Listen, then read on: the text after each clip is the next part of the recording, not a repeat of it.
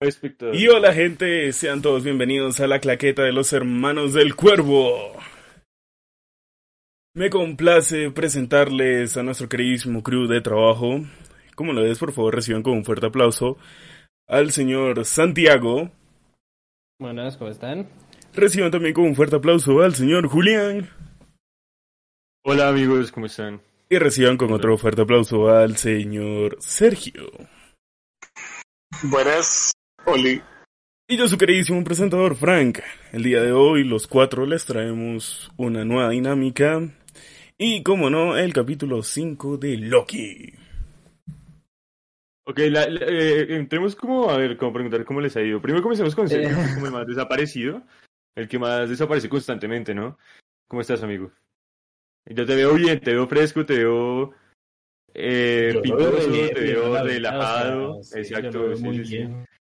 Sí, estamos, estamos relax, estamos en modo chill hoy. Eh, Sergio se ve como recién pensionado, o sea, muy, muy, muy fresco, muy bien. Entonces, está, me, me alegra, amigo, me alegra. Pero recién pensionado en el primer mundo, amigo. Esa, obviamente. Ah, sí, sí, bueno, también, también cabe O aclarar. sea, hay, que- hay que aclarar si... Aquí hicieron una de esas pensionarse verdad. en un, en un tercer mundo.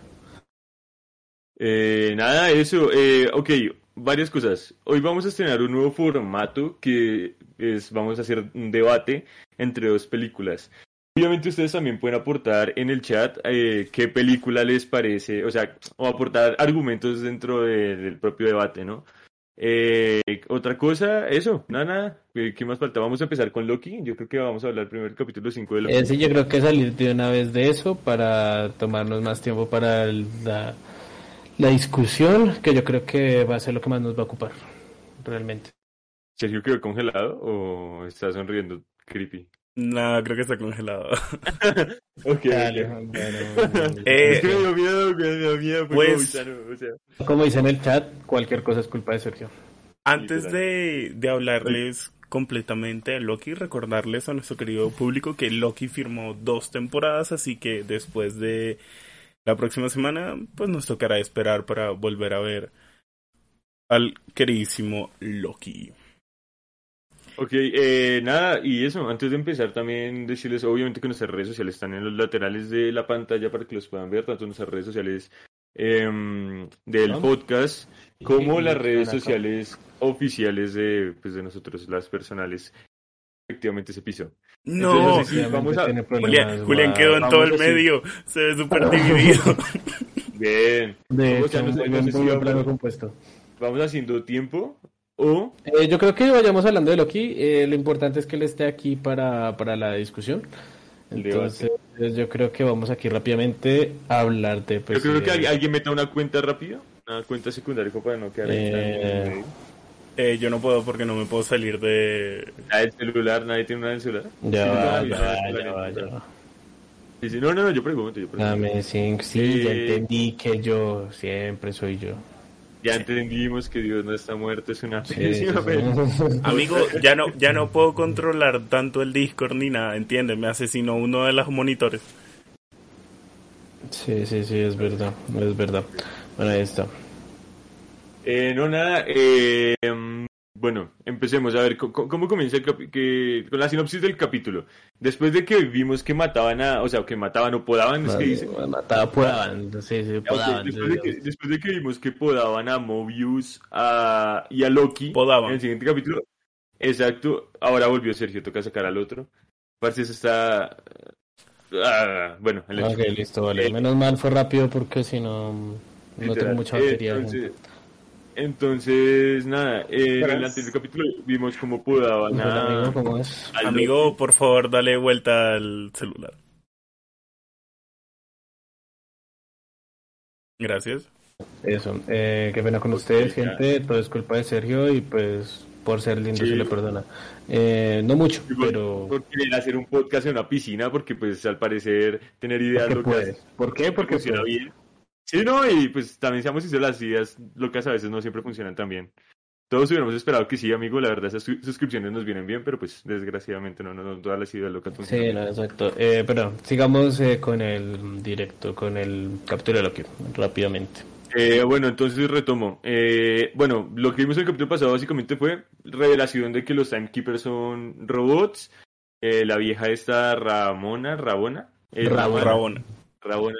Rabona, Rabona es la mala. Y vimos cómo mataron, pues podaron a, a Loki y a Mobius, ¿no?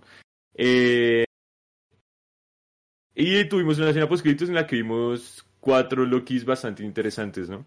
En esta eh, eh, este capítulo comienza justamente donde dejamos el anterior, explicándonos quiénes son estos cuatro Lokis, ¿no? También vemos en qué quedó la situación de Sylvie y Rabona. Y pues en más adelante del capítulo vemos como el paradero de Mobius. Eh, y ya en resumido es eso. Es un capítulo más como de acción, como de... de, de Sí, es un poco más movido, es, Sí, es más como es desarrollar la trama. movido y que- es antesala, ¿no? Es muy claro que es una antesala, es un capítulo muy antesala también, ¿no? Es también aclarar eso. Eh, sí, básicamente. Entonces, nada, yo creo que por dónde comenzamos. Eh, pues yo creo que pues primero pues hablar un poco de que en este capítulo sí se tomaron mucha libertad con los con los easter eggs, ¿no? Con, con las referencias, la verdad tuvo muchas y muy interesantes. Eh, pues tampoco vamos a profundizar mucho en eso porque pues tampoco es la idea de, de, de, de este podcast. Pero pues por lo menos a mí me pareció pues curioso, ¿no? Que, que hayan hecho, se hayan tomado la, la molestia de poner tantos, tantas referencias. Y eh, pues segundo, ya pues lo que digo, se notó que era muy antesala, ya pusieron las bases de todo, ya el capítulo pues termina con los planes a, a, a desarrollar de cada uno, ¿no? De los personajes, de los protagonistas y que pues muy probablemente sí vayan a destruir la TVA y pues con ello la línea del tiempo que se conoce, ¿no? Lo cual pues sigue prometiendo esa, ese multiverso, ¿no? Por lo Eh, menos exacto. A mí me pareció muy interesante este, este asunto de el sitio específico del vacío, como que es un sitio entre la construcción, es, una, es como la construcción continua del tiempo, ¿no? O sea, porque ya explican que como no, que el concepto de tiempo de esta serie no es como que hay un inicio y hay un final, sino que constantemente se está, está inventando, ¿no? Entonces, entonces me, me gustó como que ese punto constante en el que hay construcción y que, y, o sea, que hay destrucción y construcción de tiempo en, el, en, en ese instante y ahí es donde votan todo lo que, lo que es una variante o no, ¿no? Porque sí tenía mucho, o sea, mucho más sentido, porque si llegan a matar una de esas variantes, o sea, una variante en general, podría ser otro, otro, otra línea temporal, ¿no? Entonces sí tiene más sentido que lo envíen a un punto en específico en el que no afecte, tipo lo que plantearon con los apocalipsis, en vez de literal eliminarlos y crear más líneas de tiempo, ¿no? Ahorita, ahorita, sí, que, ahorita que dices eso, me pregunto es... Entonces, ¿qué sucede ahora con, con lo de Classic Loki? Eh, ¿Sí entiendes? es que- Porque, eh, de- es no, no, no, a lo que me llevo es, a lo que llevo es, ahí desaparecen técnicamente por eh, la nube esta negra, que no me acuerdo ahora cómo era que le decían. Pero la pregunta es si de verdad se los desaparece como tal, o sea, los borra o pasa algo ahí, porque técnicamente Pues sí, como que los puede cambiar. Por ejemplo, deja de ser humano y eh, se convierte en una lámpara. Exacto, Una mariquera así, pero- término, yo creo que yo aquí lo tomo mucho como el famoso concepto de nada se crea ni se destruye, solo se transforma y sí, es cierto que, exacto. o sea, primero te, te, te dicen como, mira, no se mueren, solo los mandamos al, a- al final de la línea del tiempo y pues allá verán ellos qué hacen, efectivamente, eh, No, y- confirmando y eso. Y segundo, pues sí, que muy probablemente el dicho nube rara esta, que realmente no se me seguro qué es, eh, pues lo que haga sí es como absorberlos y volverlos a alguna otra cosa, sí, o sea, En los Pero el, tema, el tema de Marvel es tener en cuenta que con Marvel y con las series en general, hasta que no veas un cuerpo, no confirmes que está muerto. Incluso que- viendo un cuerpo, Incluso No te no fíes tengo que- porque es Loki, porque habla, siendo Loki, como no, es Loki, no, no solo Loki, sino cuerpo. Visión. Visión, por ejemplo, nos mostraron el cuerpo ahí todo vuelto mierda y, y el man, y lo Ah, revivieron. sí, también Ajá. lo revivieron, vale, sí. Pues digas que digo. Loki porque Loki es el famoso muere y revive, ¿vale? Loki es el personaje de cómics más personaje de cómics que hay en Marvel. Lo que pasa es que, por ejemplo, esa nube en los cómics transforma lo que absorbe. Entonces, ¿qué es lo que me refiero? Es que si ellos dicen que cualquier cosa mínima altera todo, técnicamente que esto esté transformando cosas también está alterando algo. Claro, y, es que eso es una buena, eso es una buena eso es un, como un buen cuestionamiento porque eh, pensar en el hecho de que si no los mandas al- a, este punto específico en, en el que todo se crea y se destruye continuamente, eh, este punto específico del espacio-tiempo, ¿a dónde más los mandas? Es que es a lo que voy, es lo que se me hace muy curioso de, de- de la nube, o sea, de qué, qué pasará con esos personajes, o sea, como por ejemplo Loki viejo y todo ese tema, porque si, si ya la solución era mandar a, a- a- a los que se podaban, o, ¿sí? a las variantes a este punto, entonces de, si este punto las, el- elimina, entre comillas, el concepto de la serie es lo que dice Santiago, un, cuestionamiento de, la, materia que no se crea ni se destruye, sino que se transforma. Entonces, ¿a dónde los manda o en qué se transforman estas cosas? O sea, estas personas para, o sea, sí, es, muy, es como una teoría muy paila, o sea, no sé, es muy paila, no sé. Sí, la verdad, la verdad es algo súper súper enredado. De hecho, habla, o sea, tomando un poco lo que mencionó Fran de, la segunda temporada de, Loki, eh, me preocupa un poco tal vez que debido a que va a haber segunda temporada y esta, este, este último capítulo termine en, el, un cliffhanger grandísimo y nos hagan esperar una segunda temporada para que nos terminar de explicar lo que llegue a ocurrir. Es lo que me preocupa porque también siento, o sea, a ver, también es cierto que siento que eh, la serie no ha avanzado lo suficiente para que este último capítulo se sienta orgánico y cierra toda la trama. Siendo Es que. ¿sabes qué? Yo creo Porque, que pues, no, la verdad no hay, va a muchos- cerrar la hay trama. muchos misterios y hay muchas Porque cosas. Entonces, este- exacto. este capítulo termina viendo el castillo en el, no me acuerdo cómo que se le llaman, si era vacío o donde el tiempo no pasa, que es algo como la línea del tiempo está aquí y el castillo está aquí y se va moviendo con ella, pero no tiene nada que ver con ella. Entonces, lo más probable es que nos hagan estar ahí en la segunda temporada y que en esta nos dejen así esperando demasiado. es literal, como que mi salga, miedo, literal. por así decirlo. mi- No, yo, yo no, yo no siento tanto no miedo sé si, tipo, no, exacto, no sé si decirlo miedo, exacto, no sé si decirle miedo, pero digamos que es lo Mm. que yo podría llegar a ver por lo mismo que digo, porque pues Es que a estas mira- alturas de la serie no veo que en un solo capítulo de una hora hagan un buen cierre a toda esta historia, la Es verdad. que ve- véalo desde esta perspectiva. Yo, por ejemplo, yo estoy satisfecho con hasta el momento donde va, cómo va la serie, porque para mí ya el arco de, de Loki y de Silvia se está cerrando, porque ya van a descubrir quién está detrás de todo, ¿sí? Y ese es el arco de ellos, descubrir el porqué de todo esto, ¿sí? No es tanto vengarse o no, bueno, también vengarse, pero eso no se va a completar en este, si es que en segunda temporada no se va a completar en ese arco, no se va a completar acá, sino es ese, o sea, el, como el arco de la temporada es descubrir qué, qué pasa con la TVA y es como descubrir el gran misterio. Y es lo que me gusta porque no plantean un villano específico, sino que otra vez Sergio se fue, Otra vez, Sergio, sino sí. que no plantean Eh, un ya villano entendí, ya específico, entendí. eh, no plantean un villano Bueno. específico, sino que plantean un, o sea, un misterio, un problema a resolver, un problema general a resolver. ¿Sabes, Es ¿sabes que es probable, si lo dices así, que en, las, en esta temporada cierre mostrándonos quién es el villano y cerrando este el arco de estos dos, que sí se puede hacer en uno solo, que es muy complejo, sí, pero pues Sí, lo pueden lograr. Y Ah, pues, de hecho, ya, ya sí. la, la próxima temporada sí podría ser ya con el con bueno con lo que se rumorea con Gant que mm, dato curioso de esos que sí les íbamos a soltar hoy eh, cuando se ve el castillo al fondo la nube justamente la nube central tiene los mismos colores que nuestro querido Kang el Conquistador en los cómics así que proba- No, y puede que, que can- sea el que guiño cambien de- los cómics, o al menos en la, en la serie animada. Yo, yo hablo de la serie anim- animada porque fue la que yo me vi. La serie animada.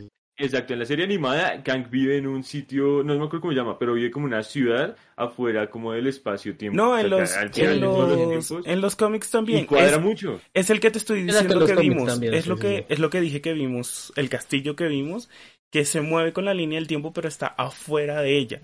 Pero es que era lo que dije, no me acuerdo cómo es que ellos le dicen.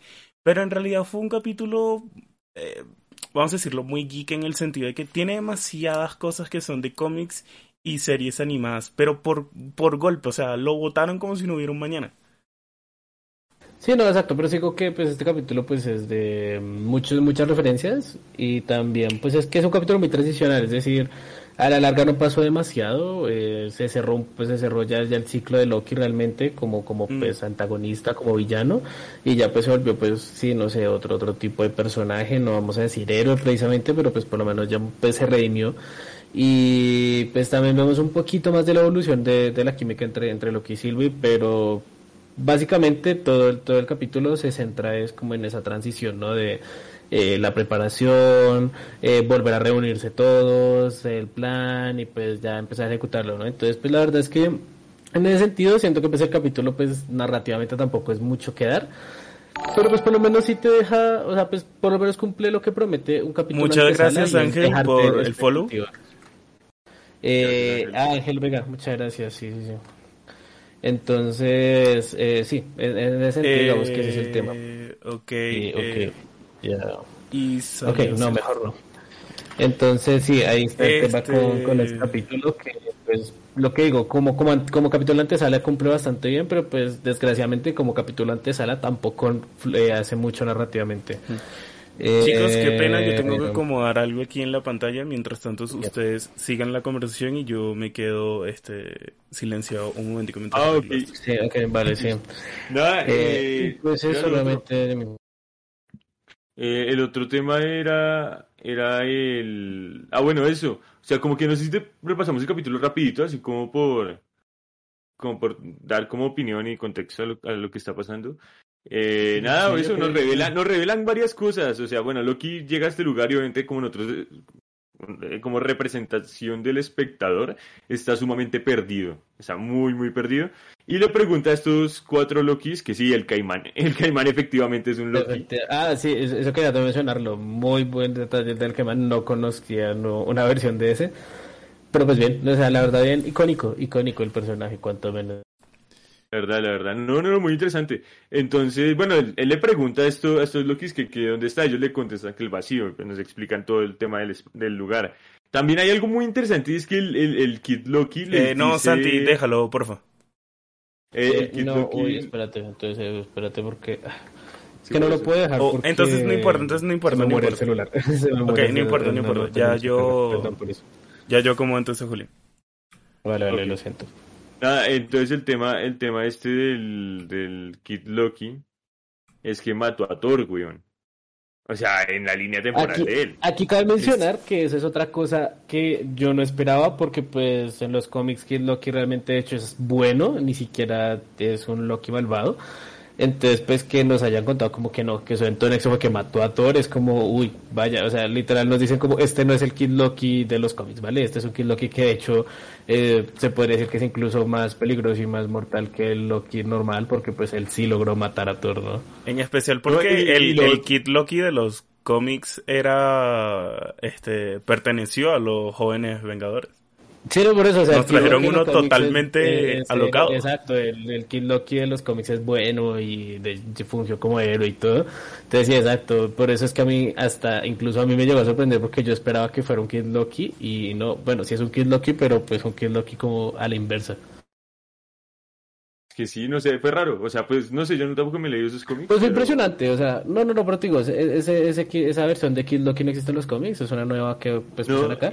Y pues de hecho, pues bien, porque sí fue impresionante. No, y, los detalles, y, los detalles de esta cosa de... Mm, se me, fue la, se me fue la paloma. Los detalles de esta cosita de que ellos...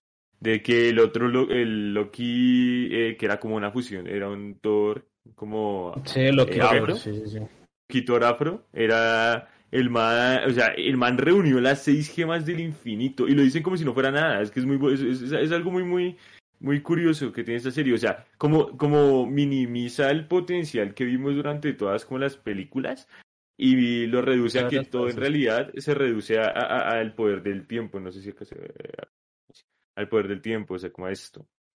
¿Sí me va a entender? sí, no, exacto. La, verdad es, es, bueno como volver a recalcar que las gemas del infinito ya son como cosas del pasado. Entonces, sí, la verdad, por ese lado también es muy interesante, sí. Eh, Yo también otra cosa que recalcar es que al principio del capítulo hay un plano muy interesante, hay un plano muy muy curioso que es este plano, este... Este, o sea, es, un plano que... Exacto, es un plano que pasa a Nadir, luego queda un plano invertido y al final... Queda... la cabeza del, tanque. Exacto. Eh, antes, no, o sea, algo es que me gusta, o sea, es un plano bastante fácil de analizar, pero me parece muy bien hecho por lo mismo, porque es muy claro y es como ya va, todo tú, cabeza. Todo está en cabeza, luego muestran la puerta del ascensor hacia los timekeepers y está torcido el plano, en plan como que está todo torcido, está todo mal, y pues luego pasan a la casa. No sé, es, un plano bastante interesante y muy bien hecho. Sencillo, pero muy efectivo. Y, y es curioso, es curioso porque no, no es algo que solamos, eh, como que veamos seguido. En que suele haber, sí, sí, sí. Exacto, que suele, que suele haber en Marvel. No, no, no es algo que suele haber en Marvel.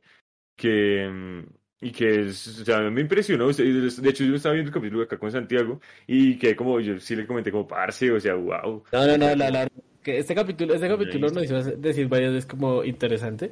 Y, y claro, el primer momento del capítulo con ese plano fue como, oye, muy buen trabajo de cámara, siendo sincero. O sea, es algo, por lo que se dice, porque es algo bastante inusual en, en, en Marvel. Más porque, de hecho, eh, nosotros teníamos el chiste interno de los mejores planos son insertos.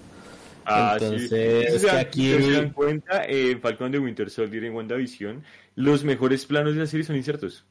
Mm. Son planos que sí, exacto, que es, exacto es lo, desgraciadamente es un poco por lo que peca Marvel de, de, planos funcionales pero pues en este caso no en este caso de hecho pues Loki nos ha brindado un poquito también de eso no de, de ese cambio de estilo y pues también se agradece y pues con este primer plano de la serie queda más que claro eh, eso y lo otro eh, bueno yo creo que ya eh, pasando es el tema de ver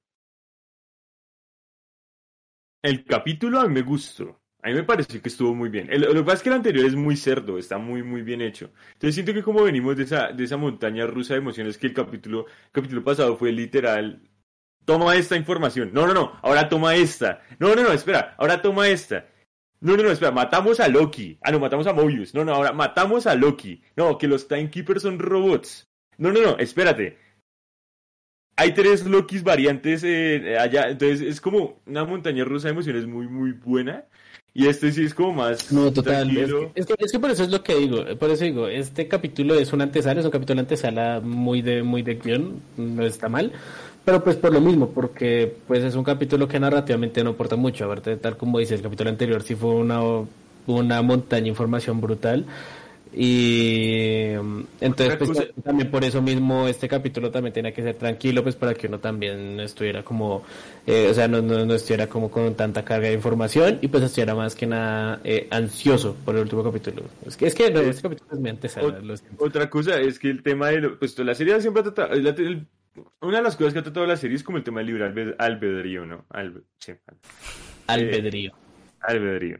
Eh, entonces, y me se me hace interesante cómo el concepto del Loki viejo aborda este tema y con el y que eh, es interesante porque por ejemplo que Mobius no era capaz de tomar sus propias decisiones, sino que todo era guiado y que ahora por ejemplo también los Lokis que nos que, que más nos gustan en la serie que son Sylvie y, Loki pues la variante principal eh, también manejan eh, manejan ese tema y toman decisiones sin seguir el camino establecido hasta donde sabemos, ¿no?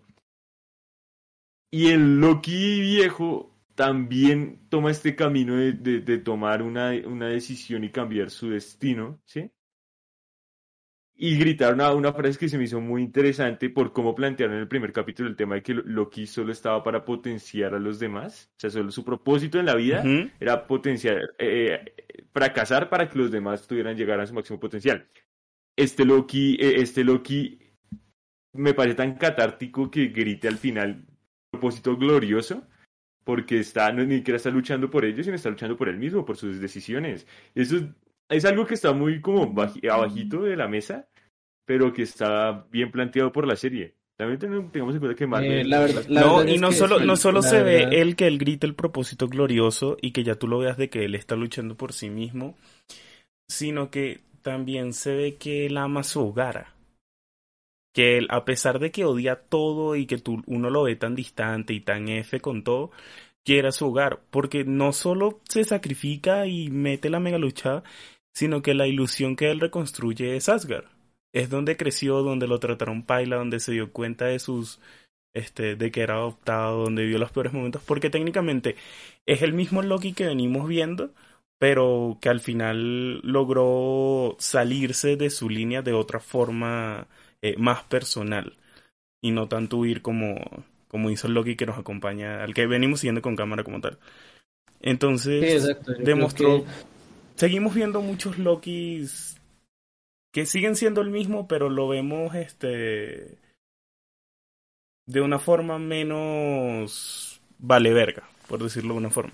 Que es el que veníamos viendo, que, no le importaba nada. A mí, a mí algo que me, a mí algo que parece muy interesante de, de, este, de este capítulo, y es algo que pues se, se ha mencionado un poco en el segundo, es como Loki, o sea, como la mayor cantidad de variantes que hay son de Lokis, ¿no? Como dando a mm. entender que literalmente Loki siempre ha sido eh, ese personaje que busca eh, esa libertad, esas decisiones propias, siempre busca eh, sus propios intereses y que pues por lo mismo siempre termina volviéndose pues una variante, ¿no? Entonces la verdad es que eso también es muy interesante porque aquí lo, lo, lo reafirman muchísimo, ¿no? Mostrando todos estos otros Lokis podados y y pues como literalmente todos son tan distintos, ¿no? O sea, y el ejemplo más claro efectivamente es el Loki viejo, como este termina pues demostrando que al final sí, lo, lo, lo, que importa es que ellos hacen lo que ellos quieren, ¿no? Lo que ellos deciden hacer y no se preocupan tanto por lo que tienen que hacer o lo que están destinados a hacer, que pues es algo como que en lo que siempre se tiende a trabajar más, ¿no? Entonces sí, la verdad es, es interesante como él se rinde ante su, su glorioso propósito, que hecho ni quiere rendirse, ¿no? Se enfrenta y, y, ahora ese glorioso propósito que tiene que él mismo buscó, él mismo decidió, ¿no? Entonces, la verdad, sí, es, es un capítulo interesante por eso, eh, cuanto menos, y pues, de nuevo, es interesante ver cómo efectivamente Loki, como concepto de libre albedrío, eh, eh, está ahí, ¿no? O sea, la cantidad de variantes que, tiene, que trabaja.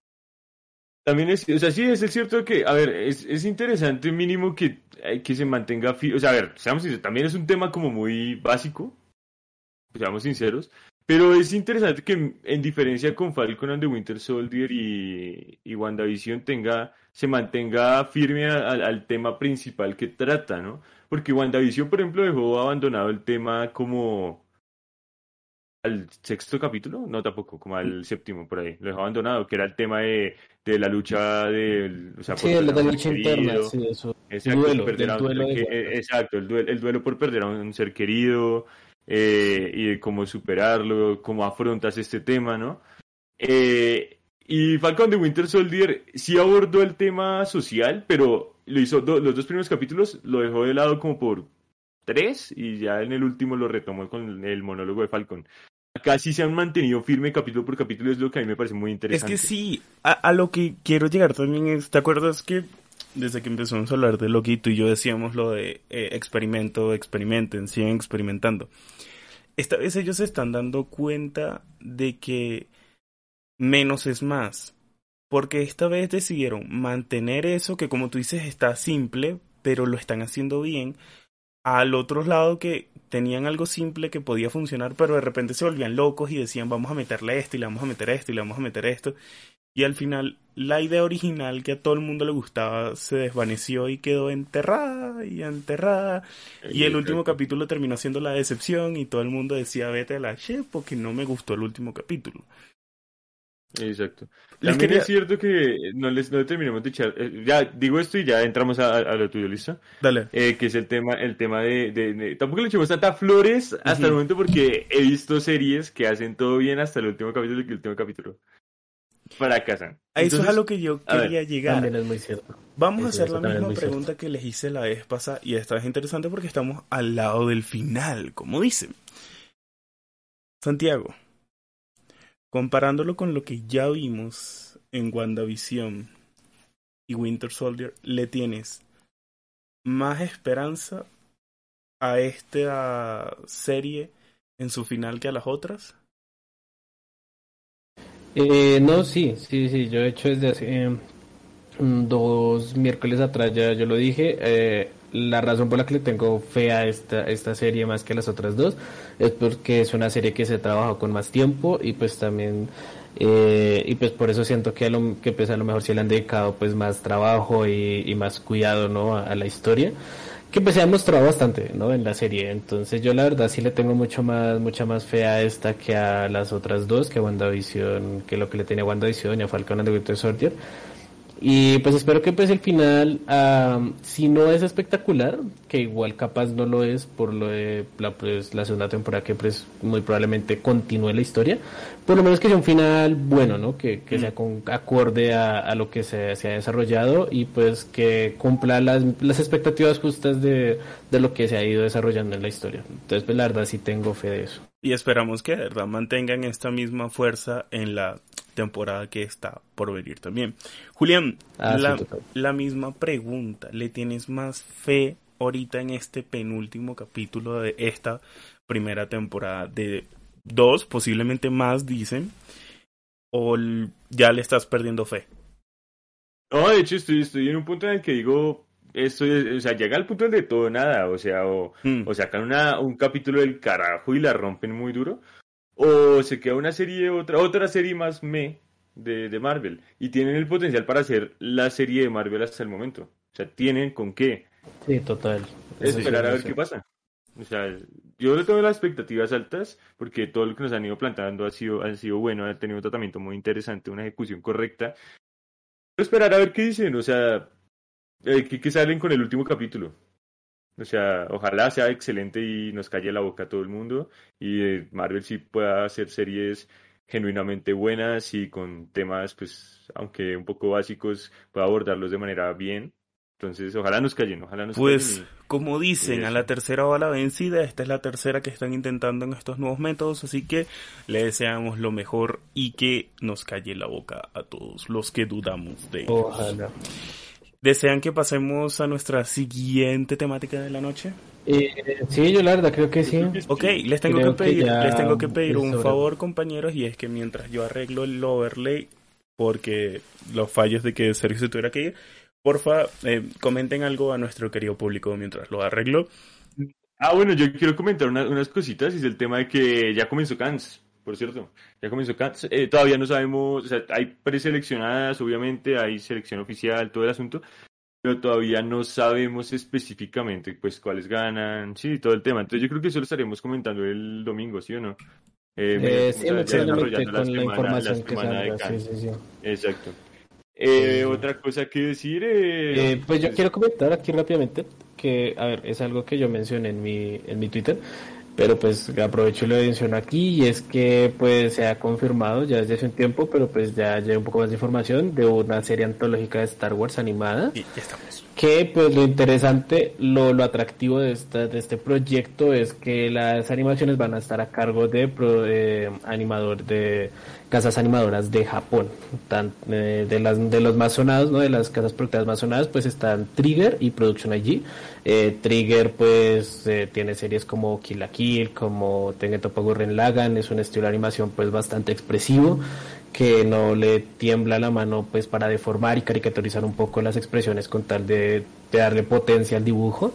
Y pues Production IG pues es producciones como One Piece o como Haikyuu y entonces pues los que hayan visto esos animes pues sabrán que pues en este caso Production IG lo que tiene es pues calidad. Eh, no es un gran gran estudio comparado con no sé Mapa o con eh, Ufotable pero eh, sí es cierto que sabe trabajar muy bien con lo que tiene y siempre da eh, un muy buen desarrollo visual de, de, las obras. Entonces pues la verdad la verdad es que promete tengo muchísima fe.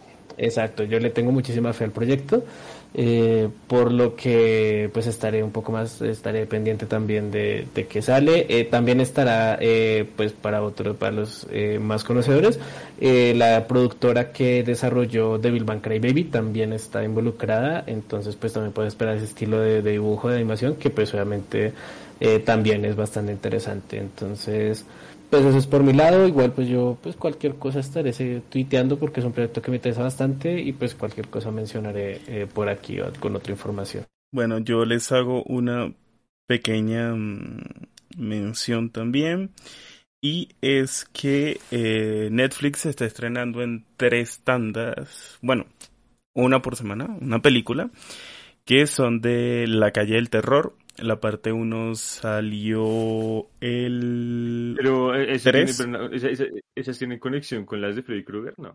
No, no, no, ya, ya les cuento, ya les cuento eso, eso voy.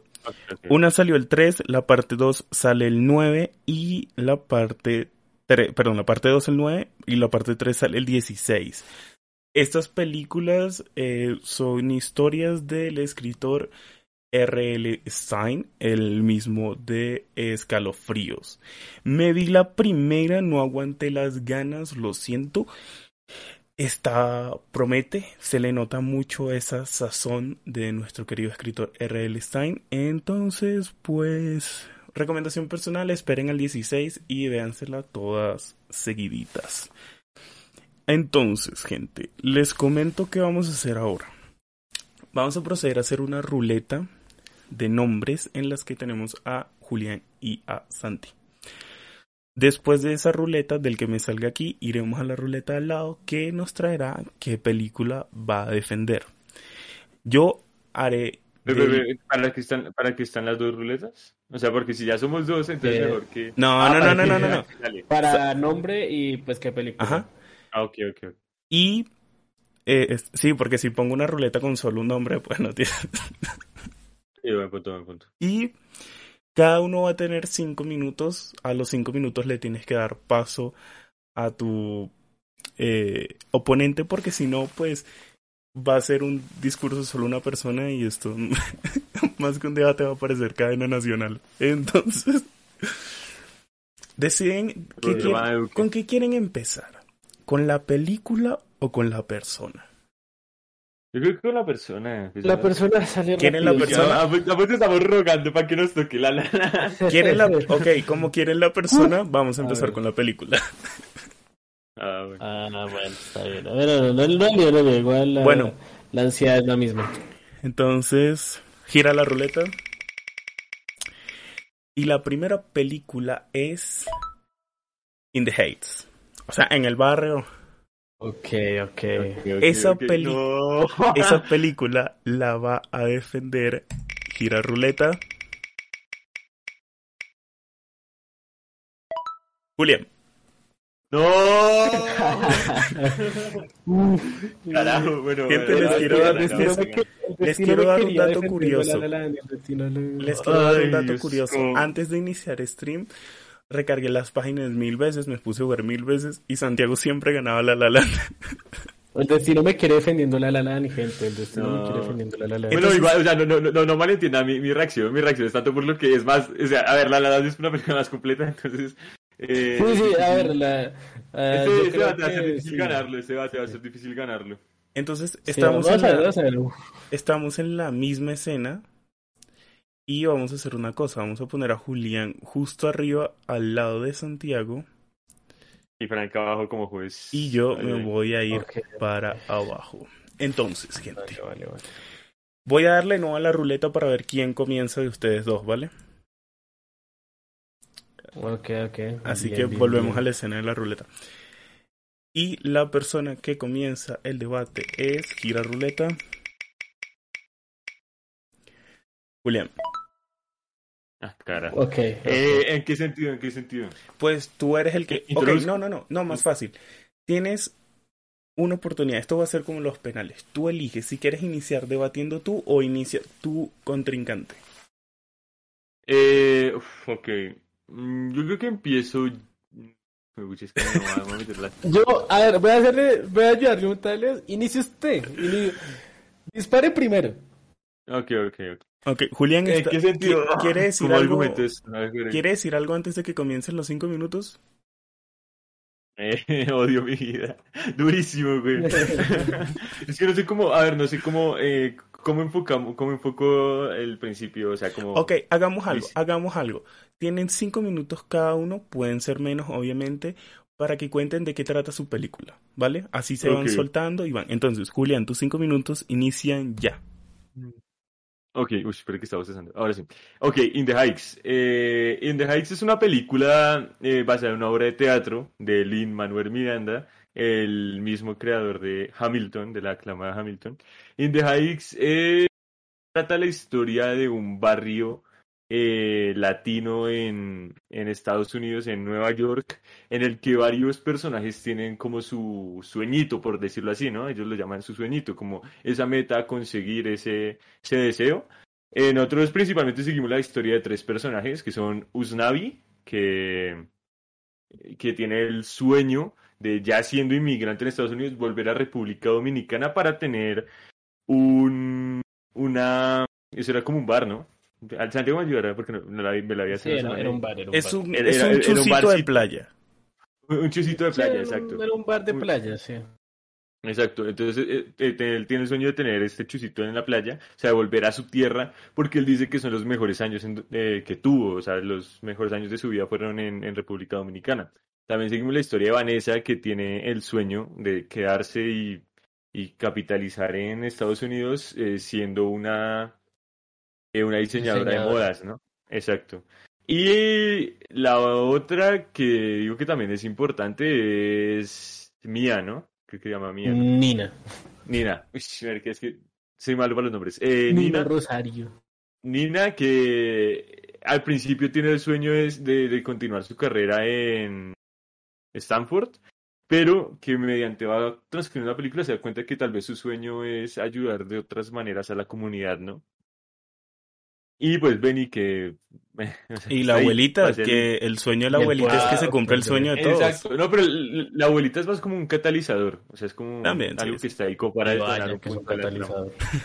Exacto. Entonces, nada, eh, eso básicamente es In the Heights, es un musical con una combinación de música muy interesante. Tiene desde partes de rap, tiene partes de reggaetón, tiene unas partitas de salsa, eh, ahí también hay cumbia, o sea, cosas muy, muy latinas. Y para decir a su favor, es una película que se siente bien trasladada la esencia latina al formato gringo. O sea, la esencia latina me refiero al sentimiento y la atmósfera, la atmósfera latina. No tanto las las problemáticas ni nada, porque eso no trata problemáticas latinas como tal, sino problemáticas de inmigrantes que van a Estados Unidos, de latinos, ¿no? Entonces, por ahí va el asunto y creo que lo, lo voy a dejar ahí y, Ok. y retomo más adelante. Bien, te quedaron dos minutos con 12 segundos, eres un pro. Santi, Gracias. ¿algo que quieras decir antes de tus cinco minutos? Eh, no, no, Esto es como los esto es como penales. Puedes insultar a Julián si quieres. O al árbitro también. Aunque te saco Eh, tarjeta amarilla. no, no, No, penal, cagón. Ok. Santi, tus cinco minutos inician ya. Ok. Eh, bueno, La La Land. Eh, La La Land nos cuenta la historia de dos personajes, de Mia y de... Se me olvidó el nombre de, man, de Sebastián, el cu- los cuales pues eh, ambos son artistas, ¿no? Sebastián es un músico de jazz muy bueno, muy prodigioso.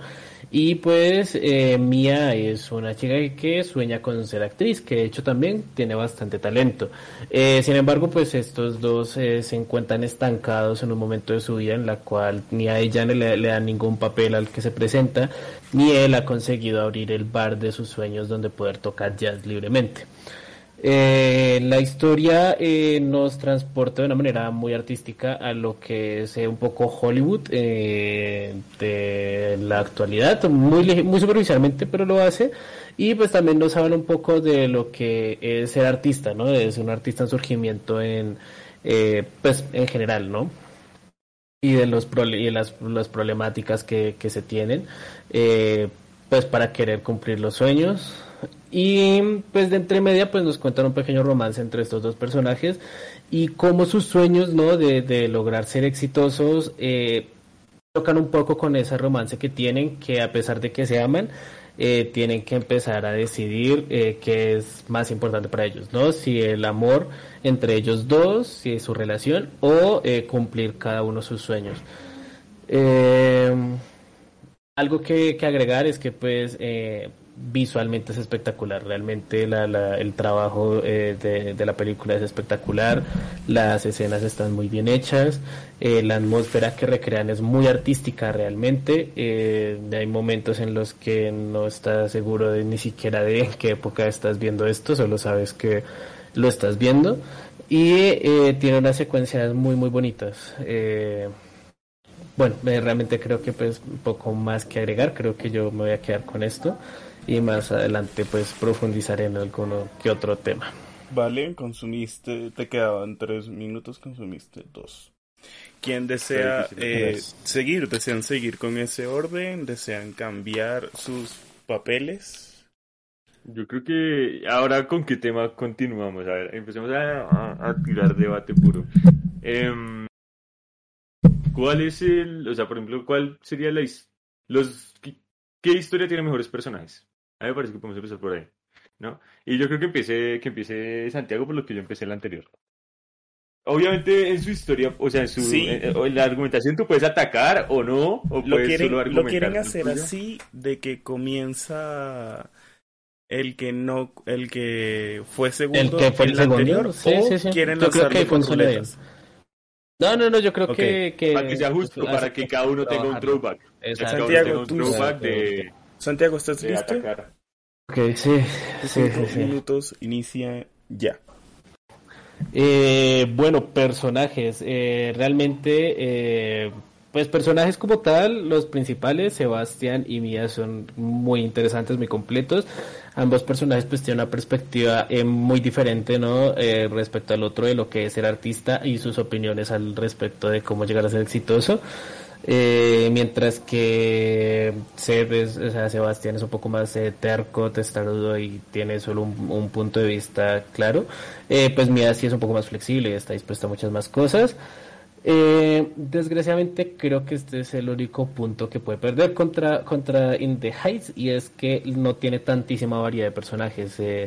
Los otros personajes con los que se encuentran, eh, ya sea por ejemplo el amigo de Sebastián, que es músico también, o ya sea las amigas de Mia, pues son personajes un poco más de apoyo, un poco más como de de, de, ayudar al desarrollo de los protagonistas más que otra cosa, por lo que desgraciadamente sí siento que aquí el peso recae totalmente en los protagonistas, que realmente no es en lo absoluto malo, en realidad la química de estos dos es impecable, realmente eh, los momentos que comparten en pantalla en los que eh, surgen los momentos dramáticos son eh, espectaculares, Real, en, la, en realidad me sorprende la poderosa química que tienen. Y pues siento que al ser también una película que, que, se centra como en la búsqueda de los sueños de, de, de los artistas y demás, eh, también es muy acertado que se centre en ellos dos y tanto en sus problemáticas internas como externas a la hora de conseguir sus sueños, ¿no? Cómo, cómo se enfrentan para conseguir el papel de sus sueños o abrir el bar de sus sueños y pues también cómo eso afecta internamente la relación de cada uno y pues incluso un poco la personalidad de cada uno, ¿no? Eh, cuando ya llega a cierto punto de la historia. Entonces, en ese sentido, siento que los personajes, por lo menos, al ser más pocos, tienen un poco más de desarrollo, un poco más de profundidad de dimensión. Y ya yo creo que eso sería todo mi argumento por el momento. Vale, muchísimas gracias, Santiago. Yo, yo me voy a poner incisivo solo por joder. Julián, eh... ¿estás preparado? me imagino que sí. Julián, ¿preparado? Sí, a ver. Tus cinco minutos inician ya. Retomo el argumento de Santiago. Retomo el argumento de Santiago diciendo que probablemente el punto más fuerte que tiene The Heights en contra de La La Land es el tema de los, la variedad de personajes. Y no solo la variedad del personaje, sino la calidad. Porque recordemos que si bien La La Land tiene dos personajes protagónicos muy bien marcados y muy bien definidos eh, a nivel de personalidad y con un desarrollo bastante bueno, y tiene no solo variedad, sino calidad de personajes. ¿A qué me refiero con esto? Cada personaje tiene su marca distintiva. Incluso personajes que no llegarían a aportar tanto como Benny tienen sus momentos y su, y su personalidad y su como su importancia dentro de la trama, su trascendencia dentro de la comunidad y la dinámica que se genera dentro del barrio, ¿no? Esto se me hace importante porque no, nos hace funcionar los personajes como individuos y como un conjunto colectivo, ¿sí? Eh, de, de, lo que se trata básicamente de, la película, el barrio, ¿no? A nivel de, a nivel de construcción de personajes y de desarrollo, sí siento que In the se queda un poquito más abajo, pero eso no, eso no, eso no significa que esté mal construido. Eh, siento que la construcción de los personajes de In Heights en los, los secundarios es donde tiene el punto fuerte en personajes como el primo de, de Usnavi, en personajes como el papá, ¿sí? O como la abuela misma que tiene, que tiene una construcción muy interesante y un planteamiento muy, muy, muy interesante y una, por la abuela teniendo ese, ese momento de, de saber si se va a descansar, a, pues a morir o no. Entonces, pero es difícil argumentar, Marco, porque es que está difícil, eh, la Lana sí tiene muy buenos personajes. Lo que sí le puedo dar el punto a Santiago es el, a nivel de protagonistas. Eh, In the tiene un problema muy grande con los protagonistas y es el tema de que los sueños, o sea, el- como el objetivo de los tres se repite mucho. O sea, es el mismo objetivo cambiando el... No, es el mismo por qué cambiando el objetivo, me refiero, ¿sí? O sea, todos quieren su sueñito y todos tienen un trayecto similar, pero cambia es el, el lo que quiere hacer cada uno. Uno quiere volver a tal lugar para hacer el bar, la otra quiere quedarse para hacer esto y, y ya, no, no, no hay mucho juego en eso. También he de decir en contra de In the que la, con- o sea, la construcción de la relación entre Usnavi y Vanessa es de lo más artificial que hay. Eso sí, no, no hay que decirlo. Lo más artificial, no tienen, tienen cero química hasta el minuto 30. Después tienen una escena chévere, se reconcilian después de la muerte de la abuelita y ya en adelante no se hablan como hasta el final de la película y de repente tienen una hija. O sea, es un voltaje muy, muy, muy serio, ¿no? Hay un desorden muy fuerte a ese nivel y, ya yo creo que cogí el argumento donde pude porque es que eh, La La sí está mucho más fuerte el personaje, amigo. No, lo puedo argumentar, Vale. es que ¿qué quiere que le diga? Muchas gracias, señor Julián. Bueno, los dos lo están haciendo muy bien. Uno le queda más difícil que al otro. Porque los dos tenían esperanza, sinceramente, sean sinceros, de defender el La La. Sí, igual, igual, pues, o sea, yo siendo sincero, yo también, digamos que estaba psicológicamente preparado para In the Heights y, y pues, digamos que, Pues si quieres pueden que, cambiar. pues por eso, no, gracias, ya, ya estamos aquí, ya, ya avanzamos ya bastante. Ya, la Yo estoy bastante determinado a al menos rascarle puntos a Santiago. Ok. Sí, no, no, ya, ya aquí estamos determinados, ya avanzamos, no, no vamos Entonces- a, a cambiar a estas alturas. Supongo que voy yo, ¿no? Eh, ¿En qué, qué punto sigue? Que lo proponga Santiago porque yo propuse el de personajes. Eh, ok, vale. Yo creo que entonces el siguiente punto es desarrollo de la trama, sin, sin, sin llegar a los puntos de cierre y demás. Eh, desarrollo de la trama, cómo se desarrollan lo- eh, los, la- los objetivos de los personajes ¿no? a lo largo de la historia. Eh, sí, como, como, como, de- cómo muestran el, el- los conflictos que tienen que enfrentar los personajes para cumplir sus, sus metas. Vale, esta la inicia el señor Julián. ¿Estás preparado? A mí me parece muy interesante el tema del subtexto dentro de la película a nivel eh, racial y pues xenófobo, ¿no? El tema de cómo el conflicto de los personajes es algo externo a ellos, obviamente también interno en, en la cu- cuestión de decisiones, pero eh, muchas veces el mundo es contra ellos y eso genera un punto interesante al momento de plantear la trama porque nos hace mantenernos enganchados en saber no solo ellos qué trabas se ponen a sí mismos, sino el mundo qué trabas les pone a ellos. En el caso de Vanessa, con que le, neguen- le nieguen el apartamento porque es latina, ¿sí? O el tema de, de, de Usnavi, el, con esta relación un poco cliché entre el tío y el primo, ¿sí?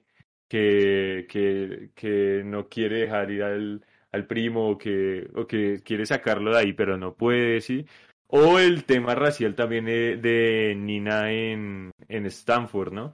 Que, que por ejemplo la, le revisaron las cosas y la, la chequearon solo por tener otro, otro tono de piel. Eso es lo que se me hace interesante con el desarrollo, que suma estos dos, estos dos asuntos, el, el conflicto externo y el interno, y los vuelca de una manera entretenida para reflejar temas como, por ejemplo, el- la esperanza de la gente con ganarse una lotería, ¿no? O sea, y que es un planting narrativo muy interesante que después nos, nos llega al final de la película, ¿no? Que se resuelve de manera interesante y que no se siente tanto como un Deus Ex Machina, sino como este, como milagrito, ¿no? O la paciencia y fe que dictamina la abuela, ¿no? Es muy interesante este tema. Eh, he de decir que eh, a nivel de desarrollo y ritmo de la película se siente muy, muy, muy entretenida. O sea, yo realmente no me aburrí en ningún momento de la película y eso es algo que en comparación con La La Land tiene, eh, eh, tiene, tiene en contra. La La Land hay momentos en los que cae. Que, eh, que caiga no significa que sea malo, sino que el ritmo de la película tiende a volverse lento a propósito de la trama, pero cuesta, por ejemplo, a personas con déficit de atención concentrarse durante esas partes, ¿sí? Eso no quiere decir, evidentemente, que sea malo. Ahorita estoy rascando, no, no se, no se ría, no se ría. No quiere decir que sea malo, sino que, eh, que no tiende a ser para todos los públicos, ¿sí? Eh, Estoy rascando, eh, lo otro de, de In es el tema de, de, de la misma evolución del barrio, ¿no? Y la, la, más bien involución que evolución. Como el pilar del barrio, que es la abuelita, eh, cuando fallece se desmorona el, el, tema y que se nota que todo se mantenía en pie por una persona en común, ¿sí? Eh, o por un significado común y que cuando se desmorona tienen que volver a encontrar ese objetivo común para poder salir adelante todos, ¿no? Eso, eso también se me hace muy interesante. La verdad es que argumentar la la está jodido porque está muy bien estructurada. Pero, pero, no sé, esos son los argumentos que tengo, como el ritmo, el tema de los plantings narrativos que tiene, que hace que no se sientan que tienen que pasar porque tienen que pasar y ya, porque mínimamente hay una construcción ahí. Y el tema de la, de la sinergia de los personajes hace que la trama se desarrolle de manera correcta. Digo yo que por ahí va. Vale, gracias. Santiago admite, te dio con la silla en lo de la parte de Sacó la silla debajo del escenario. La, la verdad, varias veces. Lo, lo, lo, o sea, lo de rascar puntos no era mentira. O sea, wow. Estoy, estoy jugando su estoy jugando su wow, Sí, a ver, wow. Pero no importa, vamos a ver, vamos a darle a esto. ¿Estás preparado? Eh, sí, sí, sí, sí. Vamos ¿Él, a él te dio sin asco? Dale sin asco.